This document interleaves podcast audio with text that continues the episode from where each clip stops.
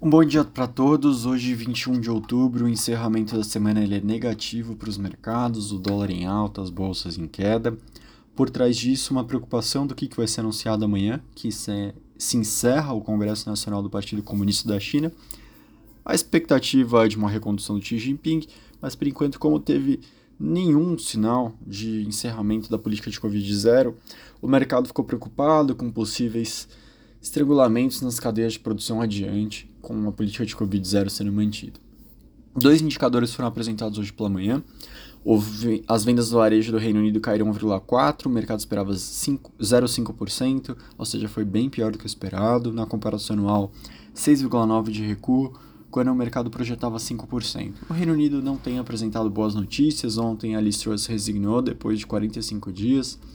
A expectativa sobre quem vai suceder a Liz Truss está bem dividida. Fala-se até no Boris Johnson voltar, fala-se em possível nova eleição geral, ou seja, muita incerteza envolvendo a região.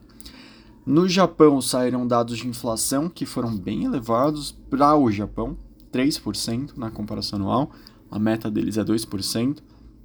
Porém, o Banco do Japão reagiu e disse que vai manter a política ultra acomodatícia para estimular os preços na região. Lembrando que o Japão ele tem um problema de inflação muito baixa nas últimas décadas e para eles, para o Banco do Japão, essa inflação é passageira. Portanto, é necessário sim continuar estimulando os preços, continuar estimulando a economia local. Aqui no Brasil, poucos destaques. Acho que talvez o único indicador relevante que foi divulgado de ontem para hoje foram os dados do SPC sobre a inadimplência do brasileiro, que está em 39% de pessoas negativadas, mais ou menos 64 milhões de pessoas, um novo recorde da pesquisa. Em setembro, subiu 0,9% o volume de consumidores com contas em atraso. Sobre as contas em atraso, o SPC aponta que 34% das dívidas são até 500 reais e 48% das dívidas até R$ reais. Esses são os principais destaques, como eu falei, o mercado vai acompanhar, mesmo que sem estar aberto, o final do Congresso do Partido Comunista da China. Além de olhar o Xi Jinping sendo reconduzido, eles vão apontar como se fosse os principais dirigentes do partido para os próximos anos. Se os principais dirigentes foram muito novos ou muito idosos, então já está um indicativo de que o Xi Jinping não vai sair do poder até a sua morte.